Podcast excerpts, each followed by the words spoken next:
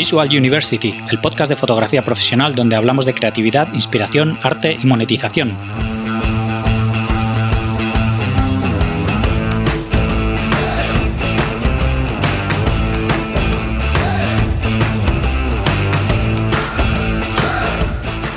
Bienvenidos al episodio 139 de Visual University. Soy Gonzalo Manera, fotógrafo profesional, y hoy tenemos con nosotros a José Ángel Izquierdo, más conocido como Jaicano. Él no es fotógrafo profesional, ya que se gana la vida de otra forma, y la fotografía es su afición. Seguro que has visto sus fotos de las cuatro torres de Madrid con el sol o la luna por detrás. Es un experto de la fotografía de naturaleza y de la planificación para conseguir esas espectaculares fotos. Seguro que os va a parecer muy interesante. Antes de pasar con la charla, quería decirte que si quieres seguir aprendiendo más sobre cómo monetizar tu fotografía, apúntate al máster de Visual University. Aprenderás a poner precio a tu trabajo, buscar tus clientes ideales, contactar con ellos, crear tu portfolio y todo lo que necesitas para diferenciarte y conseguir clientes. Visita master.visualuniversity.com para más información y apuntarte. Estoy seguro de que te va a ayudar mucho en tu carrera fotográfica. Y ahora os dejo con Jaicano.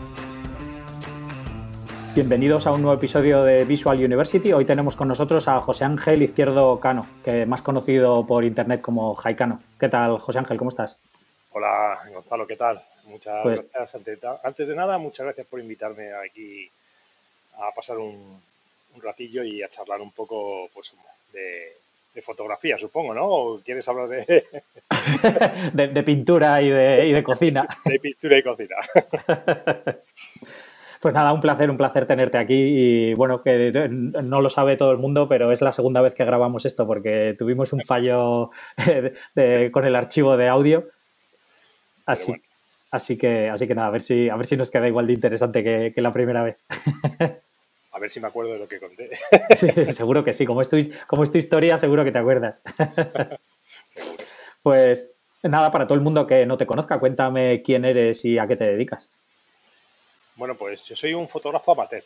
Eso, hmm. antes de nada, quiero recalcarlo porque mucha gente me pregunta si yo me dedico a la fotografía y yo no me dedico a la fotografía. Yo soy informático de profesión, trabajo en una, empresa de, ingeniería de automatización y en la rama industrial. Y luego, como hobby, tengo la fotografía, o como pasión, como digámoslo así, porque ya llevo muchos años con, con ella y, bueno, pues eh, desde que me casé, que fue cuando mi mujer me regaló la cámara de fotos para irnos de viaje de novios y, bueno, la primera cámara digital, es donde, donde me vino un poco más la afición de la fotografía. Hmm. ¿Y antes, antes de eso no, no, habías tenido ningún contacto con la fotografía ni nada? Sí que había tenido, cuando era más joven, un, un, un íntimo amigo mío, sí que él él usaba cámaras eh, reflex, pero analógicas, las de carrete de toda la vida. Yo siempre las he conocido y sí que me dio una, sí que tuve un año eh, una cámara de esas para, pues eso, para jugar con ella, hacer fotos, pero pues tampoco le tenía tanto interés o bueno, pues sí que no le sacaba partido. ¿no? También era muy joven y, y no había el boom que hay ahora con el tema de la fotografía, entonces tampoco le tenía, pero sí que había sí que sabía lo que eran los carretes, los negativos. Eh, había revelado una vez también con, mi amigo y bueno, pues sí que, sí que ha estado ahí, digámoslo, en mi vida. sí, o sea que y conocías ya un poco el funcionamiento de velocidad, diafragma y todo esto, ¿no? Sí, sí, sí. Hmm. Y eh, estudiaste informática entonces tú. Sí, sí, estudié informática y, bueno, pues como te he dicho, hasta que hasta que no me regalaron la cámara de fotos, pues no, no empecé a dedicarme más en serio, pero no a dedicarme profesionalmente, sino de aficionado. Como aprender, a, hacer cursos, a formarme un poco por mi cuenta. ¿Y qué fue, qué fue lo que hiciste? que o sea, te, regalaron la cámara, has dicho que para ir al, viaje de novios. Sí. ¿Y, y, porque dónde fuiste? que por, ¿Por qué, por, qué, ¿Por qué te regalaron esa cámara? ¿Que ibas a algún sitio así que merecía la pena? A ver, nuestro viaje de novios era a Kenia y Tanzania, claro. Como íbamos de viaje a un safari, una cámara de fotos. Entonces era cuando empezaba el boom de las eh, primeras cámaras digitales. Eh, entonces, bueno, mi mujer me dijo, mira, te voy a regalar una cámara, una me acuerdo que era una Nikon Coolpix de 5 megapíxeles que valía como 1.200 euros en aquella época. o sea, las reflex eran imposibles, las digitales, digo. Y bueno, y ahí empezó un poco el periplo de, en el viaje a manejarla todo en automática. Era una bridge, no era ni reflex, era una bridge, pero tenía un zoom bastante potente y la verdad que, que, bueno, cuando después del viaje, cuando vinimos a, Madrid, bueno, ya con el tiempo me fue gustando la fotografía, vi, vi un poco que, pues eso, que que ya empezaba a salir más al campo con la cámara, ahí con los amigos con la cámara siempre, entonces al poco pues ya me, vi, me di cuenta que esa cámara se me quedaba corta, entonces mm. sí que me compré ya una primera cámara reflex digital, que era una Canon 350D, y bueno, eh, pues también a raíz de mi mujer, de un cliente que tenía mi mujer en la tienda, me dijo, oye, que había un fotógrafo aquí en, ha venido a la tienda y, hemos estado hablando y, resulta que está en una asociación de fotógrafos de naturaleza y me ha dicho que te apuntes y tal. Entonces, eh, efectivamente, estuve indagando, me informé y, bueno, pues eh, hablé con el fotógrafo que se llama Joan Roca, es un fotógrafo de naturaleza bastante bueno y me dijo, no, vente y, lo ves, vienes a probar y tal. Entonces, eh, ahí es donde empecé realmente a, a, a, conocer la fotografía más, más en profundidad, o sea, con con fotógrafos de todos los niveles. Había fotógrafos profesionales, eh, fotógrafos amateur, eh, fotógrafos que estaban empezando como yo y bueno, ahí es un poco donde empecé a saber a manejar más la cámara en los diferentes ámbitos de la fotografía. Como tú sabes, en la naturaleza eh, abarca muchas técnicas para el tema fotográfico, como por ejemplo el macro, la alta velocidad, el paisaje, nocturnas. Entonces, bueno, eh, ahí conocí a, fotógrafos, hacíamos salidas, hacíamos, eh, pues teníamos un foro interno de crítica de fotografía, que era cuando, pues estoy hablando que esto puede ser 2007, 2008 más o menos, ¿vale? Y es cuando, pues no había las redes sociales que hay, que hay ahora. Claro. Y ni los vídeos de YouTube que había, ni tutoriales, nada, todo era un poco más, pues, a base de los foros. Eh, la gente se movía mucho más en foros. Entonces, eh, teníamos un foro interno de todos los socios y ahí había gente, pues eso, gente más profesional que te criticaba las fotos, te decía, pues tienes que hacer esto, mejorar esto. Eh, aprendías un poco de técnica también de procesado. Y bueno, ahí ya te digo yo que es donde más empecé a, manejarme con, con, el, eh, con el mundo de la fotografía. ¿Teníais, ¿Teníais clases o alguna cosa así o todo era a base de hablar con otros fotógrafos y todo esto? había veces que se hacía algún taller interno y luego también lo que hacíamos eran muchas salidas. Eh, casi todos los fines de semana siempre se organizaban salidas al campo. Entonces, eh, a lo mejor íbamos 10, 15, 20 fotógrafos. Entonces te juntabas con otros fotógrafos que, sabían mucho y te enseñaban, te ayudaban, te explicaban cómo fotografiar, pues eso, en macro, cómo utilizar a mejor iluminación para macro o, cómo proteger o aislar un poco una zona para hacer una fotografía detallada o en paisaje íbamos a, un, algún sitio pues eso para hacer un amanecer o, o, a la sierra. O sea la verdad que eh, ahí es donde un poco entablé mucha amistad con muchos fotógrafos que ahora son amigos míos y que bueno pues que eh, seguimos en el mundo de la fotografía, unos se han vuelto profesionales, otros siguen siendo amateur como yo, pero seguimos disfrutando la fotografía pues a nuestra manera.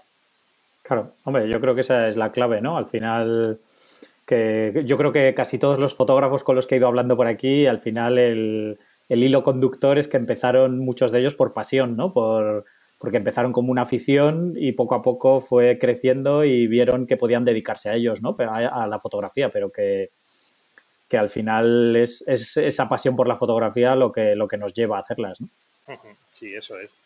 Y bueno, eh, en, la, en, la, asociación estuve como ocho años, cuatro de ellos estuve pues como un socio más y a los cuatro años, los otros cuatro años restantes estuve metido en la junta directiva. Ya me involucré yo mucho en, de manera más personal, digámoslo así, en la asociación y bueno, estuve de vocal en la junta directiva pues cuatro años, pues ya más pues organizando las salidas, montando exposiciones, eh, coordinando pues, viajes de fin de semana que también hacíamos pues una o dos veces al año. Eh, no lo he dicho, pero esta asociación se llama Fotógrafos de Naturaleza de Madrid, FONAMAD, y que yo mm, siempre lo digo, aconsejo a mucha gente que está empezando buscar asociaciones que, pues un poco de su zona o que le, le atraigan, por ejemplo, como la naturaleza o hay otras asociaciones de, fotografía diferentes por Madrid o por otros pueblos que muchas veces te juntas con gente que, a lo mejor no tienes tiempo para salir eh, que, o se encuentran solos, entonces es una manera de, incentivarte para, pues eso, para juntarte con otra gente, salir y aprender. yo muchas veces insisto en que las asociaciones son importantes porque a mí me ha, me ha, aportado mucho, he aprendido mucho, pero también creo que hay mucha gente que pueda, que pueda aportar también. ¿Vale? Entonces, bueno, pues eso. Eso es lo que te quería decir un poco también, que, que después de cuatro años, pues bueno, o sea, de ocho años yo al final, por ya un poco por cansancio, no digámoslo así, sino ya un poco por dar paso a otras nuevas fotógrafos o generaciones, pues bueno, ya decidí un poco dejar un poco todo el tema de la junta directiva y, bueno, dedicarme un poco ya más a, mí para mis fotos. Claro, sí que además siendo una asociación sería por amor al arte y te dedicaría, o sea, te llevaría un montón de tiempo también, ¿no? Eso, y sin ánimo de lucro. La asociación es una, al final son unas asociaciones sin ánimo de lucro, aunque se pagan unas cuotas mensuales, pero esas cuotas son para, para pues, sufragar gastos de la propia asociación. Hmm. Y nada, sí, la verdad que me quitaba mucho tiempo, mucho tiempo porque, pues eso, teníamos que maquetar eh, a lo mejor un libro, un anuario que hacíamos, publicábamos todos los años y me tocaba a mí con otro, con el presidente, o, maquetar la exposición y eso al final te requiere tiempo, concursos que hacíamos mensuales de la asociación. Al final todo eso, organizarlo, coordinarlo, revisarlo, pues diariamente no, pero semanalmente sí que te quitaba tus horitas. Claro. Sí, sí, además eh, por aquel entonces supongo que fue cuando empezaste a tener niños y todo eso, ¿no? Sí, sí, encima tienes que coordinar con, la familia y todo eso. Entonces, claro. hay veces que no podías ir a todas las salidas, pero bueno, siempre había más gente que, coordinaba, o sea, no eras no era el único, entonces. Claro. Bueno, al final también puedes coordinar cosas desde casa, pero también te quita tiempo. Claro. Luego también organizábamos congresos eh, anuales que venían, invitábamos a fotógrafos de renombre, entonces, eh, al final aportaba mucho valor a la gente y, y aprendía mucho. Eh, la verdad que sí, yo he conocido grandes fotógrafos, he aprendido mucho de, grandes fotógrafos y de, no, y de fotógrafos amateurs, pero que tenían una gran visión de la fotografía. Sí, mm, claro. Sí, sí, eso es lo bonito de estas cosas, ¿no? El compartir con otros fotógrafos y, y que aprendes de, de, los puntos de vista y de la forma de ver de otras personas, ¿no? Eso es. Sí, sí, que, y que, bueno, que además como, como, son lo que dices tú, ¿no? Que, no es que vayas a un workshop de un fotógrafo, sino que, como todo el mundo está ahí para aprender y para compartir, pues al final es, es, como una interacción bonita, ¿no? En ese aspecto. Sí, sí, además es, terminas, solo hablas de fotografía, de cámaras, de procesado, de, y aprendes mucho de unos, de otros y, y a lo mejor uno sabe una técnica, te ayuda en lo tuyo, luego tú ayudas a otras personas. Por eso digo que, es muy importante las asociaciones para, aprender. Yo lo veo, y pues sobre todo para conocer gente y poder salir, que muchas veces mm, yo conozco gente que no sale porque le da pereza ir solo. Claro. Sí, sí, eso es verdad. Es, es una manera también de incentivarte, sobre todo al principio cuando estás empezando, ¿no? Que, porque ahora ya que, que tú, en tu caso, por ejemplo, ¿no? Que no estás en la asociación, pero ya tienes ya sabes hacer las fotos, ya tienes un rodaje, ya tienes tus ideas y tus cosas, pero cuando estás empezando, que todo te llama la atención y no tienes ni idea de prácticamente nada, pues es el momento, ¿no? De hacer no sabes qué camino tomar, porque siempre te dicen, no, tienes que encontrar tu, tu visión de la fotografía, porque al, principio copiamos todos, eso está claro. Todos copiamos de grandes fotógrafos, de fotos que vemos, ah, pues yo quiero tener esta, pues yo quiero tener esta. Y siempre al final luego te vas diciendo, te va, tú mismo te dices, no, no, pero esto yo quiero hacer algo mío y al final tienes que buscar tu punto, tu identidad, digámoslo así. Claro. ¿Y, cuál era la tuya en ese momento? ¿Qué, te gustaba de todo esto? bueno, yo al principio es igual. No, me gustaba mucho la naturaleza y, los, sobre todo los paisajes. Me gustaban mucho los paisajes, hacer fotografía de paisajes, de amanecer. Bueno, eso siempre me. Ahora me sigue gustando todavía. O sea, el paisaje para mí siempre me ha gustado transmitir un poco, pues eso, las bellezas que tenemos en España. Hmm. Y luego también, pues, eh, temas de aves, de. Aunque me parecen complicadísimas, pero también tiene su, puntito. El macro también me encantaba mucho, hacer cosas de detalle, de, insectos y bueno. Entonces a mí todo el, mundo, todo el tema de naturaleza me llamaba, me llamaba mucho. Luego por temas de otras aficiones, porque yo en mi juventud hacía mucha espeleología, hmm. pues eh, cuando salía con mis amigos a hacer espeleología, que todavía seguimos saliendo, ahora menos, ¿no? Pero antes, en esta época sí que, por lo menos una vez, dos veces al año, sí que empecé a ir metiendo la cámara de fotos a, las cubas. Entonces, también me atrajo bastante el hacer fotografía subterránea. Y entonces también estuve en una asociación que se llama Spelefoto, que se dedica a hacer, pues eso, a fotografiar cuevas de, de España. Qué bueno. Sí, sí. Y la verdad que, bueno, pues es impresionante. El mundo subterráneo y fotografiarlo, o sea, mezclar dos aficiones como es la espeleología y la fotografía en las cuevas es, es, algo increíble. La verdad que el resultado es totalmente diferente a lo que hemos visto normalmente en el exterior, porque en el interior necesitas eh, iluminación. Claro. O sea, no. Al fin y al cabo necesitas aplicar mezcla de técnica de paisaje con mezcla de técnicas de, fotografía de estudio, de iluminación, porque tienes que iluminar un, un, compañero que tuyo que ha bajado para darle un poco de, proporción, porque en las cuevas, si no metes una proporción de una persona, mm, la cueva muchas veces no dice nada. Entonces, pues bueno, eso fue otra de las partes que me, que me atrajo bastante, el tema de la fotografía subterránea. Y, te costó aprender toda esa parte de iluminación? O sea, ¿lo, aprendiste todo ahí en esa, en esa asociación? No, eh, también eh, había cosas que tenía que aprender por mi cuenta, entonces sí que he ido a talleres de, sí que me apuntaba a cursos y academias, por ejemplo, de fotografía, de, de, de flashes de mano, por ejemplo, estoy yendo a varios talleres de, de Joselito, el de Sin Miedo al Flash, ¿vale? Entonces sí que estuve yendo un poco, pues, aprender cómo manejar los flashes, la iluminación, cómo, cómo moverme. Claro, en, las cuevas eh, no llevaba un flash ni dos, llevábamos hasta siete ocho flashes. Hmm. ¿Sabes? Entonces, sincronizar todo eso eh, y darle un poco de volumen, textura, pues eh, tenía que aprender un poco a manejarme con los flashes, con la iluminación. Entonces, temas de, de formación, pues sí que me he ido formando en varios, varios aspectos que me han ido interesando. Sí que he ido a academias y, o a workshops de fotógrafos que me interesan y sí que me, he formado. Hmm.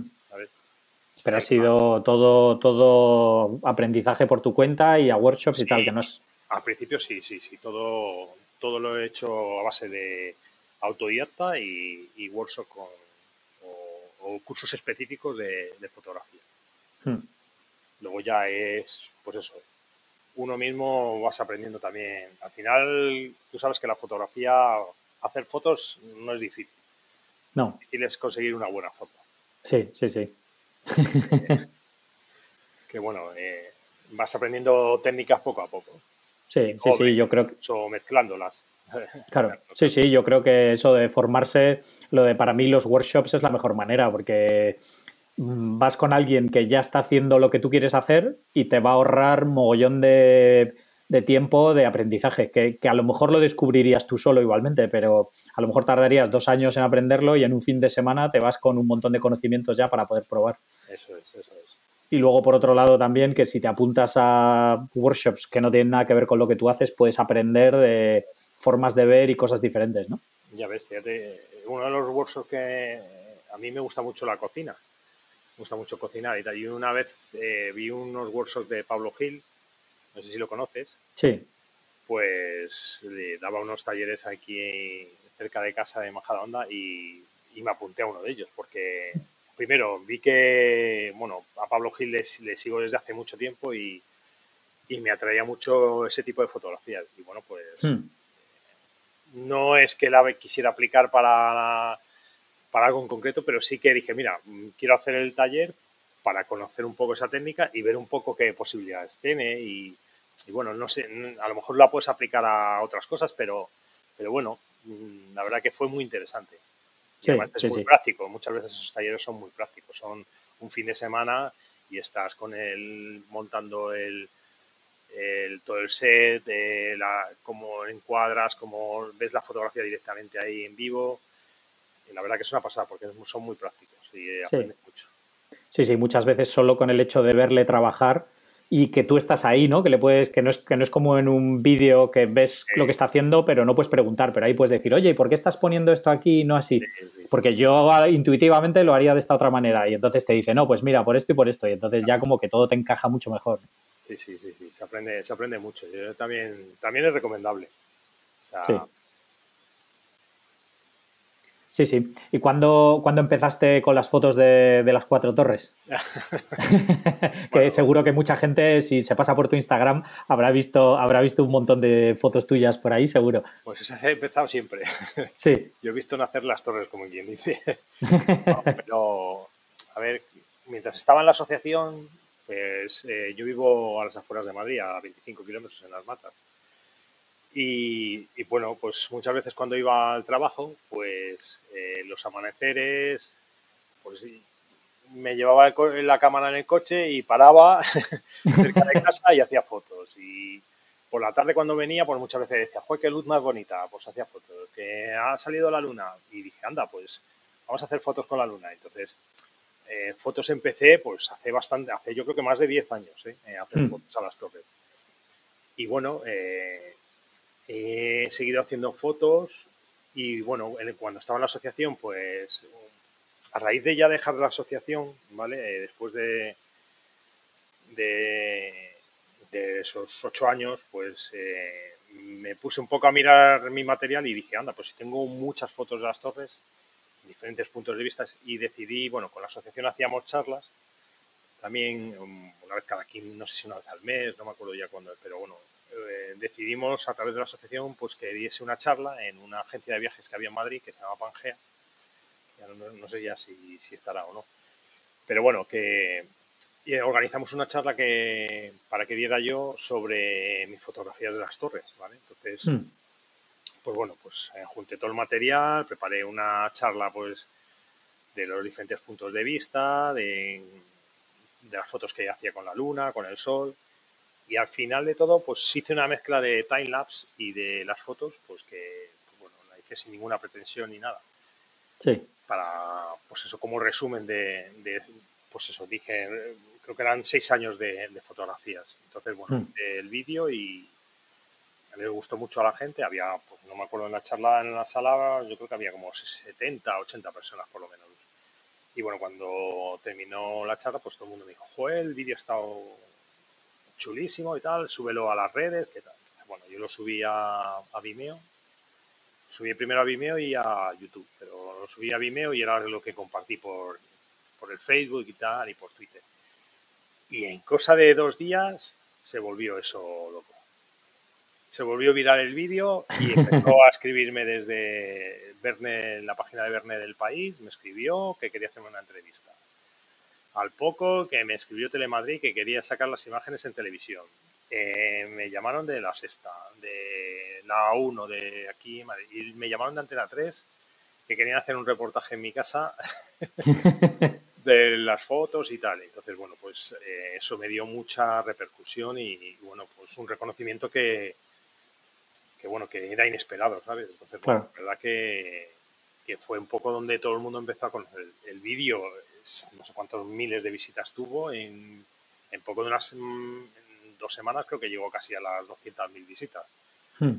Que, bueno, en esa, época, eh, pues, pues eso, cada vez que miraba en internet eh, veía cómo subía el vídeo viral, no sé qué, por un montón de páginas web.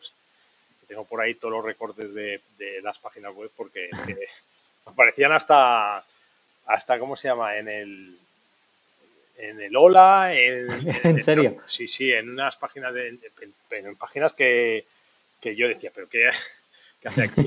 yo no, yo, de estas típicas noticias que tienen muchas veces las páginas y tal, que son de otras cosas, pues ahí. en, el, en uno de los foros, ¿cómo se llama? El foro coches. Sí. Bueno, ahí también el foro coches todo el mundo, eso es mentira, esas fotos no sé qué. el foro coches también salió, que, que era, yo decía, pues, y la verdad que, pues eso, tuvo mucha repercusión y bueno, la verdad que, que pasé una semana que no me, no me lo creía. Claro, hombre. Ya te digo, además eso seguro que te, te pilla inesperado y... Sí, sí, sí. Pero es que me escribía gente de Sudamérica, de, de Estados Unidos, de Asia, gente española que estaba fuera y que vivía fuera y, que le decía, joder, no sé los recuerdos que me trae de Madrid, muchas gracias por hacer este vídeo. Además lo había mezclado con música libre hmm. de un tío que además también quedó, se lo dije y tal, y el tío quedó encantado, como quedó, porque, bueno, yo no soy muy experto en vídeo, pero hice un montaje que yo creo que para hacerlo así un poco a prisa y corriendo quedó bastante bien. Bueno, de hecho, hay muchas veces que me lo pongo para verlo y me emociona todavía. Sí, sí, porque me gusta mucho verlo. Hombre, además a ti que hiciste las fotos, te acordarás de cada una de las fotos que, o de cada uno de los clips y todo. Sí, ahora vamos a ver si hacemos la segunda parte. Sin ninguna pretensión tampoco, pero... Hombre, que tendrás, que tendrás otro, otros seis años de material, seguro. Sí, sí, sí, desde entonces han pasado cinco años, ¿eh? Sí. Sí, tengo, tengo ahí material y muchas cosas inéditas y muchas cosas que no he enseñado y sí que creo que hay que darle salida y que por lo menos la gente lo vea y, compartir. Claro. Sí, sí, yo eh, buscando eso, eh, pues cuando estaba buscando tu web y todo esto, pones tú, pones Haikano en Google y te sale un mogollón de artículos, eso de Antena 3 y cosas de estas de la fotografía de las torres es sin Photoshop y cosas así. Sí, sí, porque al principio con, con el tema de la luna, pues, eh, pues es igual, todo el mundo se, me decía que esas fotos eran mentira. Yo, la primera foto de la luna que hice, que posiblemente se hace 10 años, la luna con las torres. Eh, yo me acuerdo que era un día de una víspera de un San José hmm. y, además salió una noticia en la tele que decían la, mañana va a ser la luna, la superluna más grande en 20 años. Y digo, Entonces, justamente, curiosamente ese día, el día anterior, yo había visto la luna al, al lado de las torres así con un color rojizo y fue cuando me, me vino la idea de decir, oye, si estuviesen entre medio de las torres sería una foto diferente y tal. Entonces me puse a, a, buscar y hay una aplicación que se llama de Google, de, no, de Photographer Efemérides, que es una aplicación para ver el, las, por dónde sale el sol, la luna y posicionarte un poco para ver dónde de los grados de la altura y todo eso. Entonces yo la utilizaba para los amaneceres, ¿vale? Esa sí que la utilizaba yo para ver por dónde salía el sol en, fotos de paisaje. Entonces me la estuve empollando para ver dónde, de esa, dónde iba a salir, dónde me tenía que poner y justo al lado de casa, ahí en las rozas, justo de, detrás de la ITV, la ITV, sí. pues allí busqué la zona y justo me fui eh, ese día y a esperar a salir la luna. Y la verdad que, bueno, no es la mejor foto que tengo de la luna, pero sí que es una de las que más me gusta porque además la luna sale reventada de expuesta y, bueno, la verdad que al final, pues bueno, el resultado fue muy bueno para mí. ¿vale? Entonces, Hombre, sobre todo que era, la, que era la primera, digamos, ¿no? También. Sí, sí, además yo estuve buscando por internet a ver si había ese tipo, ese tipo de fotografías y, no encontraba. No hmm. quiere decir que la mía sea la primera, ¿vale? Porque seguramente haya por ahí alguna o alguien la haya hecho y no, no, no esté publicada, pero de las primeras, yo siempre digo que es de las primeras fotos de luna que hay. De, hecho, por ahí tengo un articulillo que hice y tal, que publiqué que, que todo el mundo, joder, tal, porque no había fotos como esa. Luego ya sí que, sí que fui haciendo más fotos y luego había más gente que ha seguido haciendo. Y ya, bueno, se ha vuelto un boom en estos últimos cuatro, cinco, yo creo que en estos cuatro años últimos, ya la gente, pues la, a raíz del vídeo, pues la gente se ha animado mucho a hacer fotos con las torres, con meter la luna, con el sol y bueno. Claro. y eso, al principio utilizabas esa aplicación que para, toda la planificación, porque ahora sí que hay muchas herramientas, ¿no? Para, todo esto. Ahora está Planet y Photopills, que bueno, son herramientas que nos ayudan bastante. Nos ayudan bastante. Además tienen una opción de realidad aumentada que tú pones el móvil y ves eh, perfectamente por dónde va a salir y vas moviendo con el tiempo y ves la altura del sol o la luna o la Vía Láctea, pero está muy bien. La verdad que nos, ahora sí que me ayudan bastante. Pero sí tienen su margen de error, no. Hombre, claro. Como digo yo, no son 100% exactas. Te dan una aproximación. Hay veces que sí que aciertan bastante, pero luego hay veces por la orografía del terreno o por la localización donde estás que, o la distancia que, no que te tienes que mover o cambiar unos metritos a un lado o a otro. Pero bueno, que, sí que ayudan bastante. Luego había gente que me escribía, a mí hay mucha gente que me escribe y me dice, pásame la, cuando veo una foto de la luna me dice, pásame la localización, que voy a ir yo a hacer la foto. Y yo siempre le digo lo mismo. Las localizaciones no te van a valer de un día para otro, ni de una luna para otra, sino porque hay que replanificar. Sí, sí, porque la Tierra y la Luna seguimos dando vueltas. Y sale a otra hora y, y el sol, quieras o no, sí que puedes cambiar, una, utilizar una planificación de un día para otro porque el, el, sitio donde te vas a poner varía muy poco de un día a otro. Mm. De una semana a otra sí, pero de un día a otro te puede valer. Pero con la luna hay que replanificar todos los días, todos los meses. Así que eso también que la gente lo sepa, que hay que currárselo un poco. Sí. sí, sí, lo que pasa es que en ese caso, claro, como si buscas algo que sea alto o algún punto, mm, hay determinadas localizaciones que solo te valen en momentos concretos del año también, ¿no? Sí, eso es verdad. Y yo hay fotos, todavía hay una foto que estoy intentando hacer, que es que la luna cubra las cuatro torres, ¿vale? Bueno, ahora cinco. Que la luna cubra las cinco torres, ¿vale? O sea, que estén enteras dentro de la luna, digamos. Eso es, eso es. Eh, para hacer esa foto hay que irse a una distancia de mm, más de 50 kilómetros de las torres. Sí, joder. Y que no tengas nada en medio y que sea una zona un poco elevada para que tú puedas tener eh, la visión del, horizonte, ¿vale? Y que no, y no haya nada en medio. Y de esa distancia hay pocas en Madrid porque si te vas por la Sierra Norte ya tienes eh, la sierra y estás a 40 kilómetros y ya no te permite. La foto que he hecho más lejana así es desde Ávila. ¿Desde Ávila? Desde Ávila. Joder. Casi desde el Tiemblo.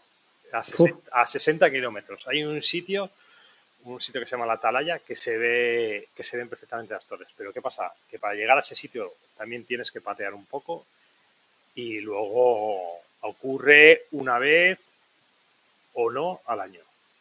Claro, y además desde esa distancia, ese margen de error se multiplica. Sí, sí.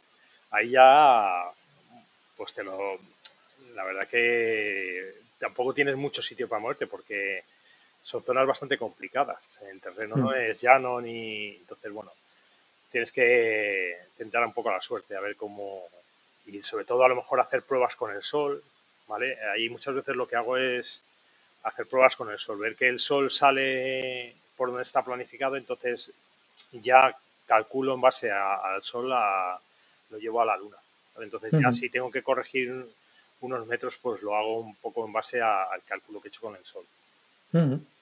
Y también necesitas que sea un día súper claro, ¿no? Porque en 60 kilómetros, con que haya un pelín de bruma, ya ni se ven las torres. Sí, sí, y, y que tengas suerte y que no haya nubes. El año pasado, mira, fíjate, el año pasado fui la tenía planificada, me fui con, mi hijo, que teníamos que además patear como una hora hasta llegar a la zona y se nos hizo de noche y cuando llegamos la, había una nube justo a la altura de las torres.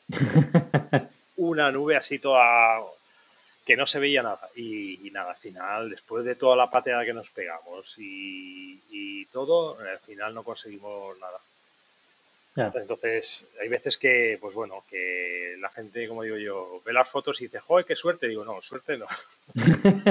Todo menos suerte. Aquí hay muchas veces que llevan mucho trabajo, mucha planificación y muchas veces que te has ido a casa sin nada. Claro. Para conseguir un amanecer bonito, a lo mejor has, salido 10 veces y no te has llevado nada. Claro. ¿Sabes? O para conseguir una foto chula, pues eso, has tenido que llevarte muchos chascos antes. Sí. Sí, sí. Oye, pero toda esa experiencia es la que te hace también conseguir la, buena al final, ¿no? Claro, depende además de pues esos factores climatológicos, de las localizaciones, de, que no haya bruma, de que si el día siguiente, el día anterior ha llovido y, y al día después está despejado, pues mucho mejor, pero esas condiciones muchas veces no se dan. Claro. Por eso digo que hay que currárselo, hay que, eso sí, hay que, como digo yo, salir aunque hay veces que haya nubes. Yo siempre soy de los que, hombre, si ves que está muy, muy gris, muy gris, no. Pero yo hay veces que he salido, que había nubes y a veces no he pillado nada y otras veces ha cogido y justo se ha abierto, ha habido un hueco, ha salido la luna o el sol, ¡pum! Y te ha llevado una foto diferente. Sí, claro. Sí, sí, justo se abre el hueco entre las nubes y pillas nubes y pillas todo y claro, y ya te queda mucho, mucho mejor, claro. por eso, por eso digo que siempre hay que intentarlo. Claro, sí, sí. Desde casa no se hacen fotos. no, no, ya te digo que no, claro. Bueno, en la pandemia había que ingeniárselas. sí. ¿Qué, ¿Qué, hiciste en la pandemia? ¿Macro de la planta esa que tienes ahí detrás? pues casi. no, bueno, la verdad que es poco hice. Mira, fíjate, Hice una desde el tejado. ¿Ah, sí? Sí, tuve que subir al tejado a arreglar unas cosas un día. Y, dije, coño, pues si desde, el tejado se va, pero claro, tengo que quitar las tejas y toda la leche para subir al tejado. Claro. Casa es un poco pues de las antiguas que había antes. Y, se veía desde ahí haciendo huequecillos, sí que se veía. Bueno, hice una para tenerla, pero no. Sí. Pero bueno. Nada, por, pasar el rato, ¿no? Sí, la pandemia como todos. A formarse, a estudiar, a ver muchas series y, y a estar con la familia y jugar con, con los críos, que al final también lo necesitan. Sí, sí, desde luego. Y, y, nada, y entonces, aparte de las fotos de todo esto, también haces fotos de deporte, ¿verdad? Sí, sí, es, es como salir de mi zona de confort. Hay que hacer otro tipo de fotografías, ¿no? Y no solo de deporte, pero bueno, eh, las de deporte, yo colaboro con una empresa que se llama Sportogra, que se dedica a eventos deportivos, ¿vale? Tipo Spartan y sobre todo la eh, de bicicletas como la, la ¿cómo se llama? El soplao o la... Sí, muchas carreras de bicis hacen, ¿no? Sí, sí, además mm. estas grandes ahí, sobre todo la 312 en Mallorca. Sí, la, y la Andalucía Bike Race y todo esto, ¿no? todas esas. Y, y, bueno, pues depende de los eventos que haya al año, pues como son eventos de fin de semana, pues sí que suelo hacer pues cuatro o cinco eventos al año, sí que me gusta hacer. Hmm. No voy a todos porque bueno, también hay más fotógrafos que, que también trabajan para Sportograph y bueno, pues un poco nos repartimos y, bueno, nos juntamos y, y, no solo hacemos fotografías de deporte, sino que pasamos buen rato entre amigos. De hecho, hay varios que, de los compañeros que están en, la, en Sportograph que son de la asociación de donde, donde yo empecé. ah, sí. Sí, sí. Fíjate, hay varios que son. Somos amigos de ya desde entonces. Sí. Y, y bueno, eh, eh, de hecho, uno de ellos fue el que me dijo que me apuntase un poco para, hacer. con el fotógrafo. De hecho, era cuando empezaron ellos en Sportograph, que es una empresa alemana que en España no había tanto, no había fotógrafos para, para cubrir las carreras y bueno, entre, David y que es eh, uno de los amigos de la asociación y Antonio Prado, que seguramente conocerás, también me, me lió, me lió para, para meterme. sí, doble J también está ahí metido. Eso sí, doble J. Pero a doble J le conocí después.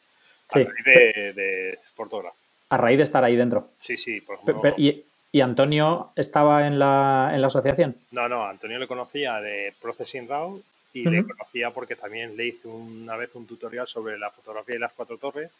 Ajá. Y bueno, pues también entablamos amistad desde entonces y bueno, pues eh, seguimos siendo amigos y ahora más todavía cuando vamos a, los eventos, pues claro. lo, pasamos bien porque nos juntamos una serie de fotógrafos que además somos amigos.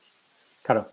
Sí, además Antonio está como de jefecillo, digamos, organizando a todos los fotógrafos, ¿no? Sí, el, el team leader, como llama. Sí. Sí, sí, no, la verdad que, pero hay muy buen rollo, la verdad que hay muy buen rollo y, y lo pasamos bien cuando vamos a, a, los eventos. No solo, como te he dicho, no solo hacemos fotografías, sino que, que, pasamos buenos momentos de pues rodeado un poco y desconectando un poco de pues de nuestra vida cotidiana, como digo yo. Claro. De salir un poco de la rutina del trabajo, de casa y, como digo yo, salir de la zona de confort también es bueno de vez en cuando. Sí, sí, ya te digo, y además hacer ese tipo de fotos que es tan diferente a las que haces habitualmente también será muy... Aprendes otras técnicas, otros... Eh, a buscar otros encuadres, a buscar fotos así imposibles y sobre todo que se lleve el, deportista eh, un buen recuerdo de no la típica postal que hace, sino que se diga, joder, pues estaba en este evento y mira qué foto más guapa me, me he llevado, ¿sabes? Sí. Que para eso es un poco lo que, lo que busca. Claro. Sí, sí, la verdad es que además son divertidos los eventos deportivos, porque sobre todo esos que son varios días, que al final tienes mucho tiempo para ir probando cosas diferentes, ¿no? Que, no es que te sientes en un punto y estés haciendo fotos sin parar, sino que vas moviéndote y no sé si tú vas también con cámaras remotas y todas estas historias. Eh, no, yo, bueno, algunas veces sí que me ha tocado poner alguna, pero con barrera y eso sí que he puesto alguna. Sí. Pero normalmente yo prefiero moverme. Claro. Y es que eso, viendo, viendo el canal de Antonio, bueno, yo le, he entrevistado en el podcast hace tiempo ya. Sí. Y, luego además eh, viendo algún vídeo de su canal de YouTube que explica cómo trabaja y todo eso, que van con unos mochilones que flipas, con tres cámaras puestas con barreras y con flashes y toda la historia, se deben pasar dos horas hasta que colocan todo el, todo el teclado. Luego llamamos con Antonio, yo hubo un año que tiene ahí un tutorial de cómo procesar una foto y yo le hice una y él estaba saltando, un, corredor saltando por el fuego. Yo, y yo le hice una foto, haciendo la foto al fotógrafo, la verdad que hizo un making of también, lo, lo combinó bastante bien con, con que le hice y la verdad que, pues eso, al final todo muy improvisado, muy sobre la marcha, lo, pues muchas veces lo que hay en las carreras es vas haciendo lo que surge y bueno. Pero lo que tú dices, eh, Antonio y a varios fotógrafos más que llevan las mochilas con, pues eso, con las las, las barreras, las no sé qué, pues sí que tienen que ir, colocarlo, prepararlo y que todo funcione. Claro, sí, sí, es que es, es, una historia, que luego, luego ves las fotos de carrera y parece que había 63 fotógrafos y al final eran cuatro que cada uno llevaba cuatro cámaras diferentes. pero bueno, a los eventos estos vamos muchas veces 10 y 12 fotógrafos, ¿eh? que es que es tela. Sí. Que cada uno algunas veces lleva dos cámaras, pues multiplica. Sí, sí, sí. Por eso te digo, que, al final parece, parece que hay mucha más gente de la que en realidad hay, no hay. Sí, sí, pero tienes que cubrir muchas fotos, mucha gente. También hemos a las Esparta va mucha gente. Sí, sí, ya te digo. Salen 100 cada 5 minutos o una cosa así, ¿no? No, y a ver, no sé si eran 6, 8 mil a veces en, en un día. Sí. Pues bueno, Sí, sí, y supongo que también el flujo de trabajo de procesar todo eso es muy diferente además también a, tu flujo habitual, ¿no? Claro, pero... Que, que tú, ahora cuando haces una sesión de fotos volverás a casa con 15 fotos, tampoco... claro, es que no es lo mismo. Eh, las, fotos de deporte además, nosotros solo nos encargamos de hacer las fotos y en JPG, y menos los jefes de equipo que sí que tienen que procesar más o las que nosotros le, le pasamos para que, pues que creemos que son potentes para poner en la galería, pero o normalmente las fotos son JPG y las pasan un procesado a todas, porque ten en cuenta que no puedes procesar. Si yo hago 4 o 5 mil fotos en, un día, no puedo ni procesarlas directamente. Nosotros se las pasamos al team leader y el team leader las suben a un servidor que tienen los de Sportograph y les pasan un filtro a todas igual. Sí. ¿Sabes? Y sí, luego además lo de la detección de dorsales y todo eso. Claro, por eso, eso es. Ahí es lo bueno que tienes, que al final dices, yo hago las fotos y ya me olvido. Sí. Tengo la tarjeta. sí. Y bueno, sí que haces un poco de criba de alguna y tal para que se la des al, jefe de equipo, pero, pero bueno, al final no, tienes que procesar ni nada. Ya bastante es estar muchas veces con el estrés de hacer, pues eso, cuando viene un pelotón gordo, pues intentar sacar a todo el mundo. Claro.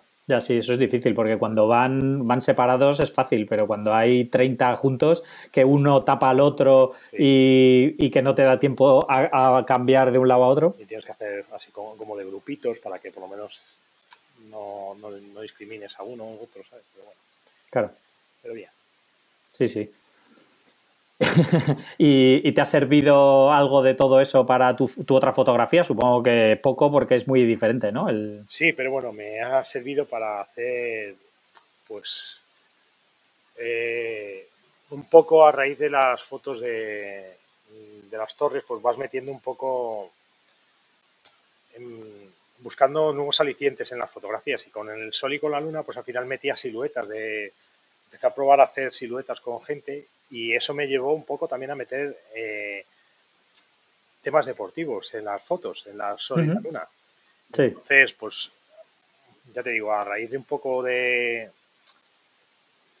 casualidades, porque dices, joder, si voy probando una silueta de una persona con el sol o con la luna, empecé con la luna, vio que me gustaba y ya empecé a meter deportistas. De hecho, contacté con un deportista, un de BMX de, Red Bull de, de Madrid, Paro, que se prestó a colocarse en una roca porque quería, digo, pues aquí un tío subido en una roca haciendo una figura suya con la bici, hmm. pues me pareció chula. Entonces, eh, se lo propuso, el tío encantado, porque me decía, joder, por fin alguien que me propone una foto diferente a las, a las del 8 milímetros vista desde...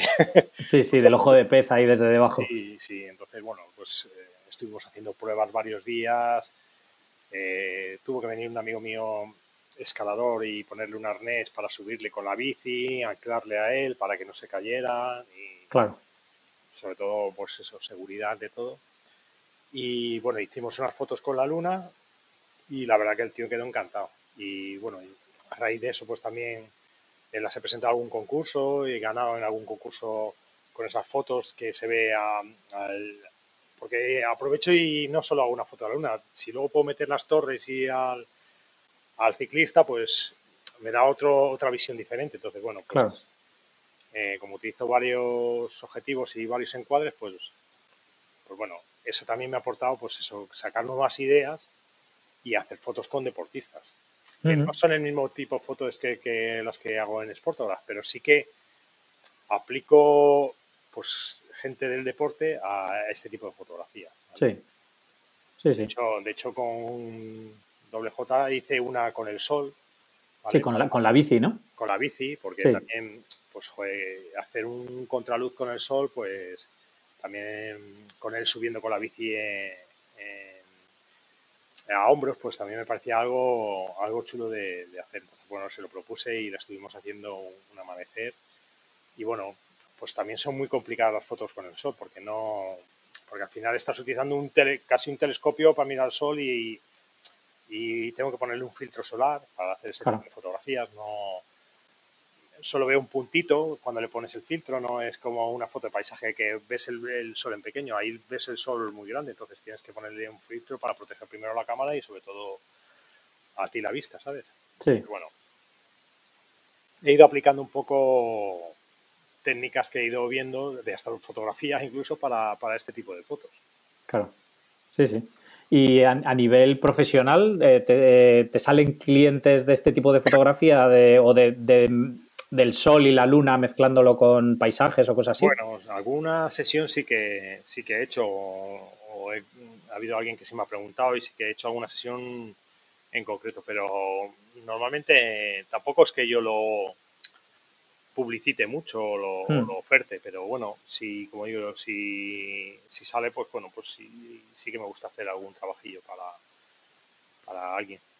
Claro. Y vender, vender impresiones supongo que sí que te habrá escrito gente, ¿no? Sí, eso sí que vendo mucho. Así que ahora estoy intentando montar una tienda virtual también para vender un poco pues diferentes productos y bueno, eh, sí que sí que me, me, han salido gente a través pues eso de Instagram, de, de oh, pues me gustaría tener tu foto de empresa y tal. Entonces sí que le he hecho una oferta y la gente pues la, pues ha comprado y la tiene de decoración para casa o para la oficina y bueno, sí que sí que me suelen salir más, más venta de impresiones. O por, por ejemplo, talleres, talleres individuales también hago.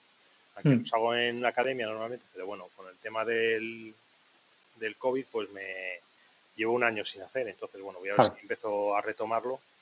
Y bueno, pues aunque sea con gente limitada, pues eso, cinco o seis personas, pues empezar a volver a hacer talleres que también me, me apetece y me gusta el tema de la formación. Claro, sí, sí, lo de, lo de dar talleres la verdad es que mola mucho porque primero que tú aprendes un montón, aunque parezca mentira, pero enseñándose como que todo lo, como, como tienes que contarles lo que sabes, como que lo tienes que estructurar mucho en tu cabeza, ¿no? Y al final te ayuda mucho a ti mismo a, afianzar lo que sabes y a ser capaz de explicárselo a alguien, ¿no? Eso es, eso es. Y luego, pues las experiencias, al final son gente que hay gente que viene que no sabe nada de fotografía o sabe un poco o, sabe mucho. Y, bueno, pues al final es aportarles tu conocimiento y luego ellos también, incluso te, lo que tú dices, te, te, ayudan a estructurarte, a esquematizar, a, a, enseñarles, que eso también, pues eso, es un aprendizaje para, para uno mismo.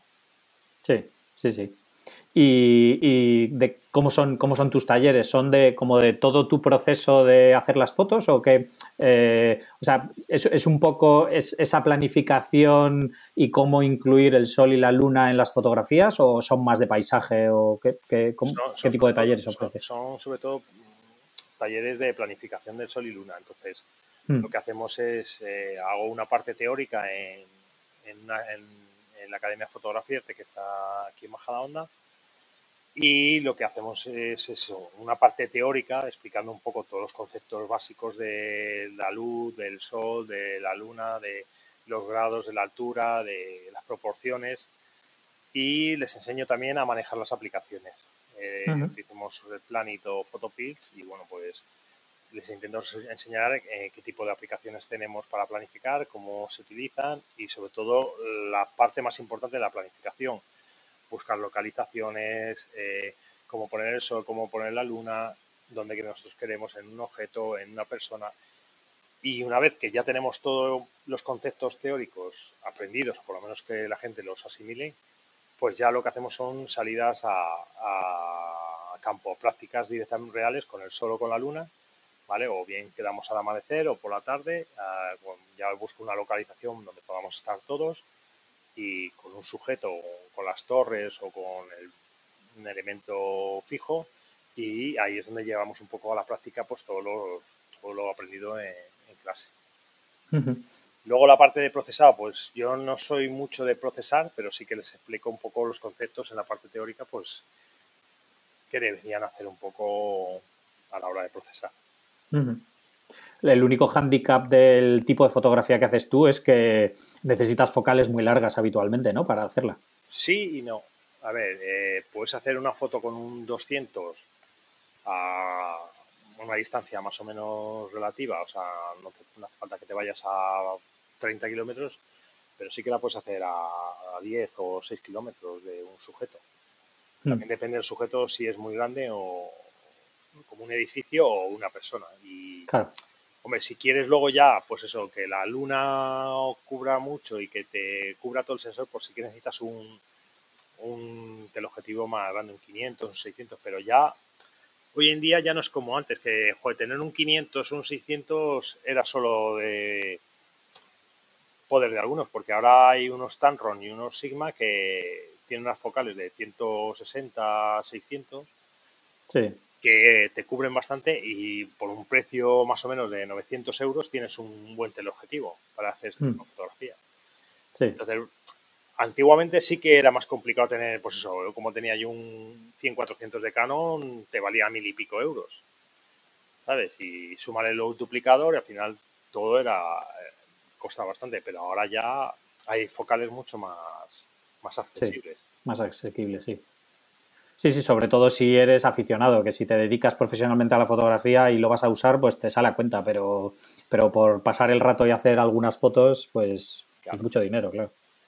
Pero bueno, es lo que te he dicho, al final con cualquier focal puedes hacer, hombre, no puedes hacerlo con un 70 milímetros, pero a partir de 200, como digo yo, te puede valer.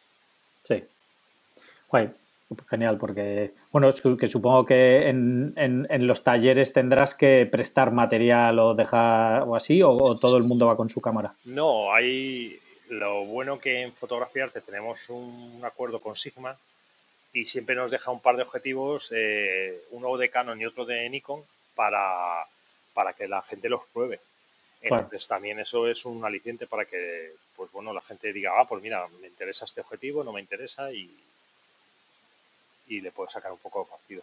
También al, taller, también al taller dice, pues mira, yo soy la primera vez que voy a hacer esta foto y me quiero llevar la foto y no quiero hacer más. Pues bueno, pues mira, así tiene el objetivo para probarlo, hace la foto, se la lleva y ya la tiene. Sí, sí, sí. Genial. Y a nivel redes sociales, ¿cómo, las utilizas? ¿Las utilizas mucho eh, para, todas estas cosas? Pues bueno, aparte de como un poco de portfolio online y de ir enseñando todo lo que vas haciendo, ¿las usas también a nivel, pues esto de, talleres y todas estas cosas? Sí, hombre, cuando tengo los talleres sí que los anuncio y los publicito. Y, y bueno, mientras tanto lo que hago siempre es compartir las fotos que suelo ir haciendo, sobre todo en Instagram y ya, Facebook cada vez está más muerto. Sí. Y bueno, en Instagram sí que sí que me gusta más compartir un poco más mi trabajo y un poco hago de algún algún vídeo, de algún directo cuando salgo a hacer alguna foto, pues sí que me gusta un poco todo el preparativo que hago y tal, pues sí que me gusta hacer algo para que la gente lo vaya viendo y sé, que, sé que también la gente lo demanda y le gusta.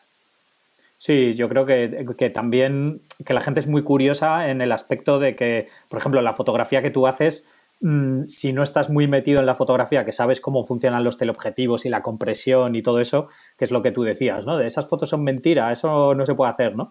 Y cuando y que si tú enseñas un poco tu proceso, a la gente le llama mucho la atención, ¿no? El cómo, cómo estás haciendo esas fotos y, y por qué quedan así, ¿no? Eso es, eso es. Eh, hay que un poco enseñar un poco el trabajo que haces para que, la, para que el resultado cuando lo vean, lo vean directamente en la cámara como ha quedado y luego lo lleves a, a las redes y vean el resultado que es real. es lo que yo siempre trabajo todo con, con cámara, no, no, me gusta luego hacer postprocesado de montajes o dobles exposiciones. Por ejemplo, a mí es una técnica válida, pero hay mucha gente que a lo mejor utiliza dobles exposiciones o, o luego intenta hacer montajes en Photoshop, como antes has dicho, que me tachaban de, que utilizaba Photoshop, pero bueno, cada uno es libre de hacer lo que quiere, pero yo siempre intento ser muy fiel a, mis, a mi trabajo.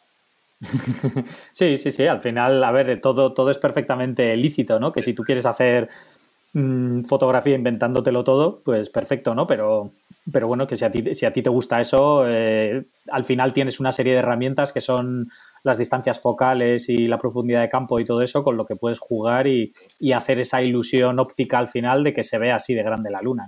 Al principio entraba mucho al trapo cuando la gente me decía, es que eso es mentira, eso no sé qué. Bueno, y de hecho tenía muchas discusiones con alguno, con gente que me tachaba, pues eso, de que, que eso era un mentiroso, que esa fotografía eso no, se que eso no es real, que él ha estado en ese sitio y él ha visto la luna y es imposible. De hecho, una vez tuve una discusión con un un tío que me decía que era fotógrafo y decía que eso era imposible, que eso era imposible. Y yo decía, bueno, ya, ya no quiero seguir discutiendo. Si tú me dices que eso es imposible, pues nada, digo, para ti lo que tú creas. yo no tengo por qué estar mintiendo ni, ni justificando. Ni justificándote ni nada, claro. Entonces digo, si te lo quieres creer bien, si no, es tu problema. Digo, yo no voy a... Y bueno, y mi mujer me ha echado la broca, dice que no entres al trapo, que no entres al trapo. Pero es que hay veces que te calientas tanto porque dices, es que me, toca la nariz, pero bueno, al final, bueno, pues ya dejé un poco de, de, eso, de meterme en, esas discusiones que no llegan al final a nada. Sí, sí, sí. Que él va a seguir emperrado en que tú eres un mentiroso y, por mucho que le expliques cómo funcionan las cosas, no va a querer enterarse. Sí, sí, no, no, al final es mejor. El otro día me escribió uno, un, un, foto, un chaval por Instagram y me dijo, oye, ¿cómo haces para que la gente que te dice que eso es mentira, eh, pues se lo explique? Tal? Y me dice, es que me está tocando la nariz, pues lo que me pasa, y digo, mira, no entres al trapo, porque al final va a ser uno el que va a estar eh, siempre diciéndote que es, que es mentira, que es falso. Por uno no, no pierdes el tiempo. O sea, a lo mejor es no entrar al trapo. Y la verdad, el tío le, le, le convencí un poco para que no estuviese porque es verdad, al final son chorradas y te tienes que preocupar de lo, tuyo y lo importante y ya está. ¿no? no merece la pena. Sí, sí, yo creo que el tema este de los haters en, en, en, Internet, eh, si, si, dejas, sí, sí, ahí así, y si dejas que te, que te coman, podrías estar todo el día contestando a haters que, que, te van a, siempre te van a decir algo. pues hay gente, mucha gente que te sigue y gente que te odia y que al final, pues te tienes que alegrar por la gente que, que te llevas bien y que te sigue. Además, pues que no te quieran seguir o que no le gusta tu trabajo, pues bueno, es su problema. Sí, sí, sí, sin duda.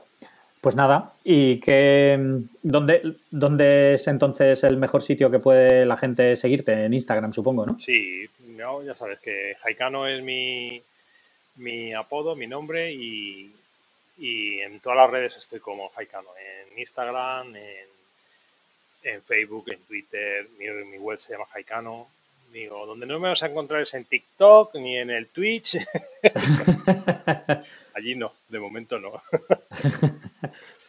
ya veremos más adelante, ¿no? Pero por, por, dónde nos llevan estas cosas. Ahora todo el mundo está en el Twitch, joder, que, se ha vuelto también loco el tema. Sí, sí, ya yo a mí me llama la atención sobre todo porque la gente tiene tiempo de meterse y ver todo ese contenido, ¿no? Porque, o sea, yo entiendo que, por ejemplo, haya creadores de contenido, ¿no? Que es, un formato que les cuadre muy bien, pero, pero no sé, yo estoy trabajando y haciendo cosas, no tengo tiempo para estar viendo a eh, alguien jugando en Twitch o haciendo lo que sea, ¿no? Yo eso de estar dos o tres horas ahí conectado viendo a un tío jugando, digo, pues si es que a mí me mata eso. como, Yo soy como tú, yo soy muy activo y no paro de hacer cosas, digo, pero es que eso Digo, ya las redes sociales te quitan bastante tiempo como para estar metido en, ver y seguir eh, todo eso, todo ese contenido que hay ahí. Sí, sí, es una locura. Sí, sí. Pues nada, eh, ¿qué consejo darías a alguien que esté empezando en todo este tipo de fotografía que, haces tú? Pues bueno, sobre todo lo que te he dicho, si estás empezando en la fotografía, lo mejor es las asociaciones, ¿vale? Y luego sobre todo formarte, eh, ver otras fotografías de, otros fotógrafos que para coger ideas, porque como digo yo, al final tienes que buscar ideas y, y buscar tu, estilo. Y sobre todo si, si no sabes y quieres aprender, pues bueno, en mis talleres próximamente. ojalá, ojalá que próximamente, sí, sí. pero, pero, no, es complicado, no es complicado. Sí. ¿Dónde buscas tu inspiración para, las, para tus fotos? Pues, pues, yo busco, siempre estoy mirando otros fotógrafos y en Instagram sobre todo, pues al principio no había tanto en Instagram, pero, pero sí que buscaba otra web de otros fotógrafos, sobre todo eh, americanos, extranjeros y bueno, eso al final te hace ver estilos diferentes y ideas y coger ideas. De, hecho, yo ahora para el tema de buscar modelos o gente que, que quiero que hacer alguna silueta con, mis fotos, utilizo mucho Instagram. De hecho, busco perfiles pues de bailarinas de, y voy, contactar, voy contactando con unos, con otros y algunos sí que, sí que se prestan a, que les haga las fotos. Entonces, es una, una, forma de buscarte inspiración, buscar ideas y, y bueno, luego ya tú cuadrarlas en tu cabeza y ver qué quieres hacer. Claro y buscas eh, inspiración en fotógrafos que hacen así fotografía naturaleza y esto también o, buscas de muchas disciplinas para sacar ideas de todo? Yo busco hasta de fotografías de comida, de producto, de de todo. al final tienes que tienes, como te he dicho, no te tienes que cerrar en, en un tipo de fotografía. Claro, claro. Y supongo que del cine sacarás ideas también, ¿no? Ah, sí, sí, por el tema de vídeos y cosas. Aunque yo no hago vídeo, pero sí que mola ideas, planos y encuadres sí que también se, se, saca cosas. Sí, sí. Pero bueno, no haces vídeo, pero sí que haces timelapse, ¿no? Sí, sí, sí. Los timelapse sí que me gustan. Sí. ¿Y cómo, cómo, te metiste en el mundillo del timelapse? Porque es, es muy diferente también, ¿no? Eh, respecto a la fotografía tradicional, digamos. Porque a mí el, el movimiento, captar el movimiento de, mm, digamos, de por fotogramas de, de un par de horas en 10 segundos, me parecía muy curioso. Sí.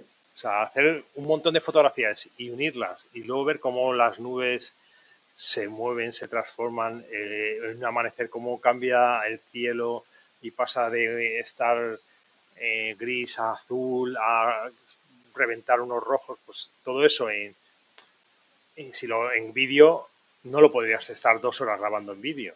Claro. Pero en fotografías, captar 1500 fotos o 2000 fotos y comprimirlas en 10, 15 segundos y ver ese paso del tiempo, pues me parece, me gustaba mucho. De hecho, eh, yo seguía varios fotógrafos de timelapse y es un poco lo que me atrajo de, hacer este tipo de, vídeos cortos y hmm. eh, ya te he dicho, tengo muchos vídeos por ahí, muchas veces hago, y otros no valen para nada, pero tengo muchos por ahí guardados que pues solo, me queda encajar las piezas en el puzzle y poder enseñarlas. Claro.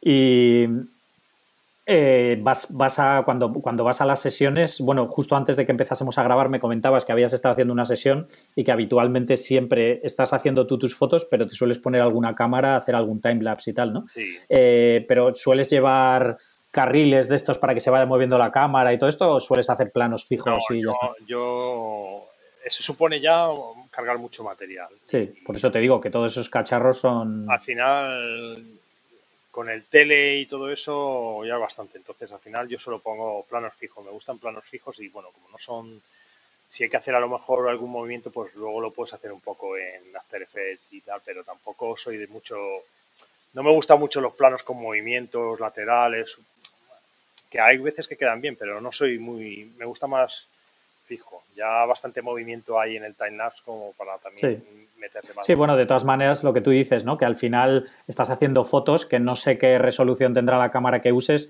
pero más de 2000 píxeles tiene seguro. Entonces, que a lo mejor haces una foto de 5000 píxeles o 6000 que luego puedes hacer como un barrido por dentro de la foto y hacer, hacer ese movimiento en postproducción, ¿no? Claro, por eso, que al final si hay alguna toma que se presta, pues se hace y tampoco pierde nada.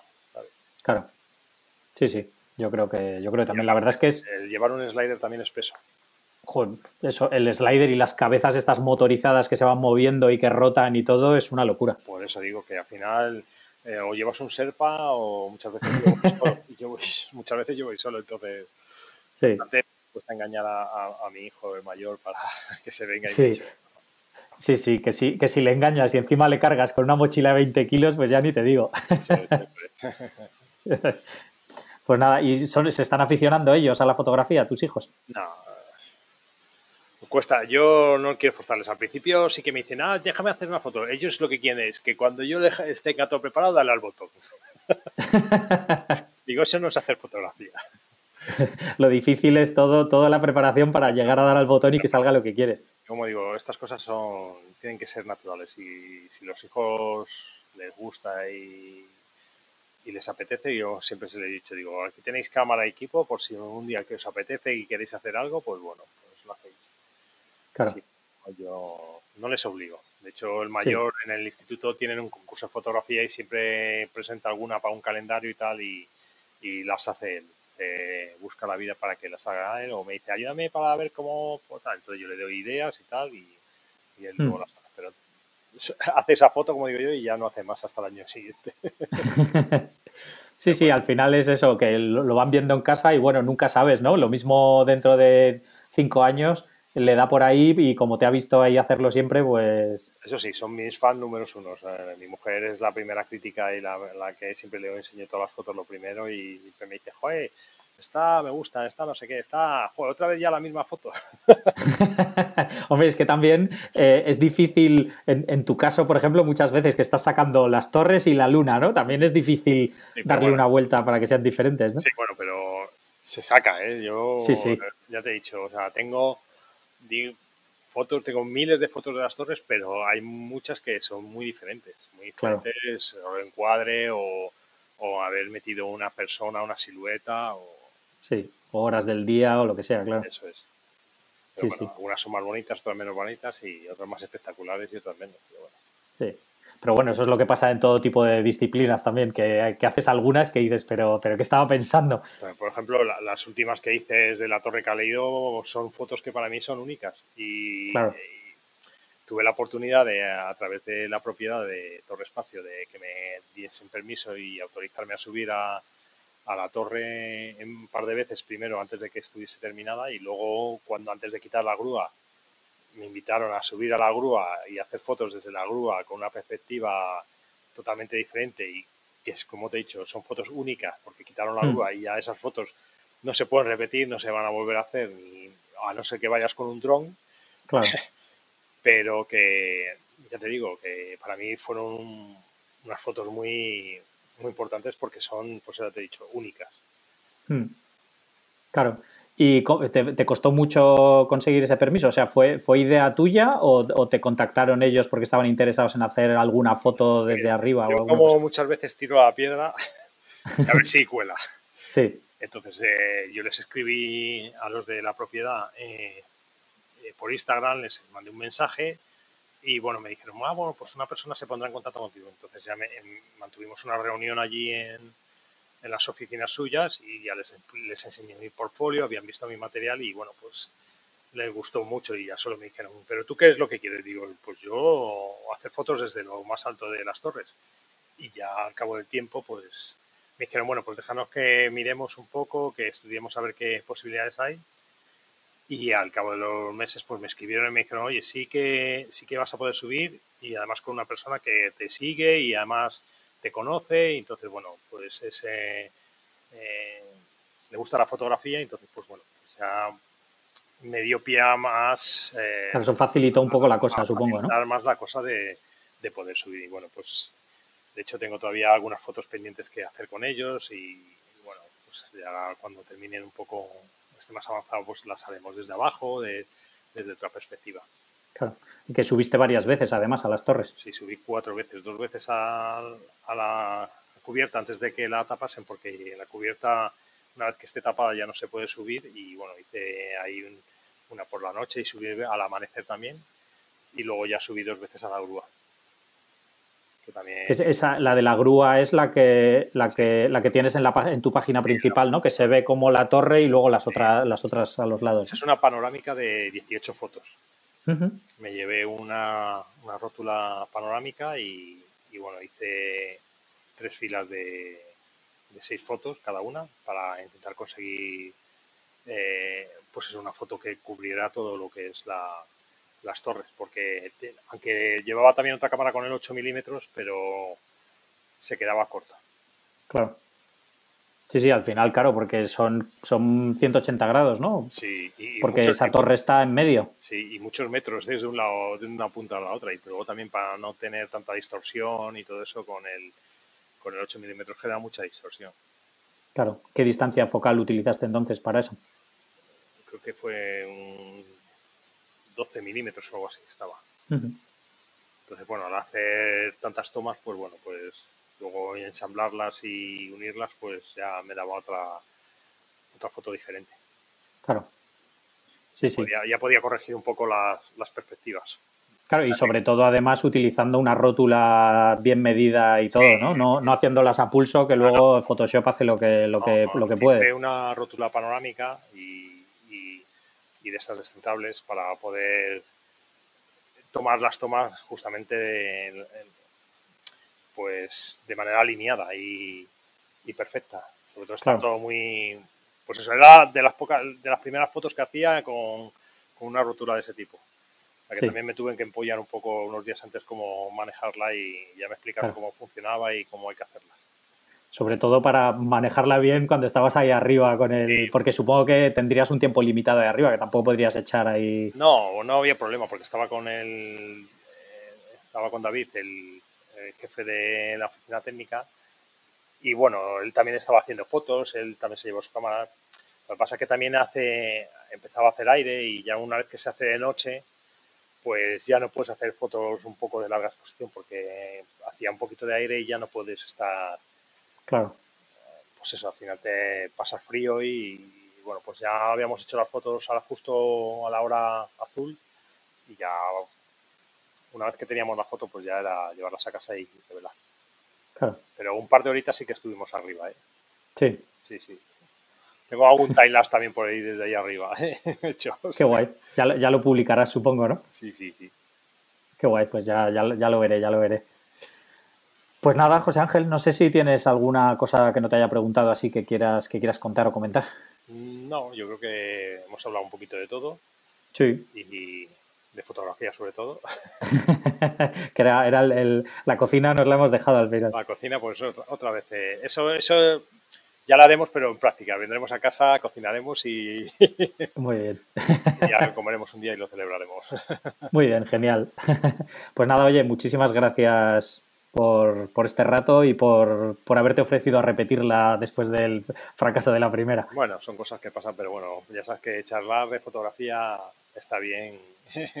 Sí, sí. Y bueno, sobre todo con, contigo, que aunque sea la segunda vez, pero bueno, no nos conocíamos así personalmente.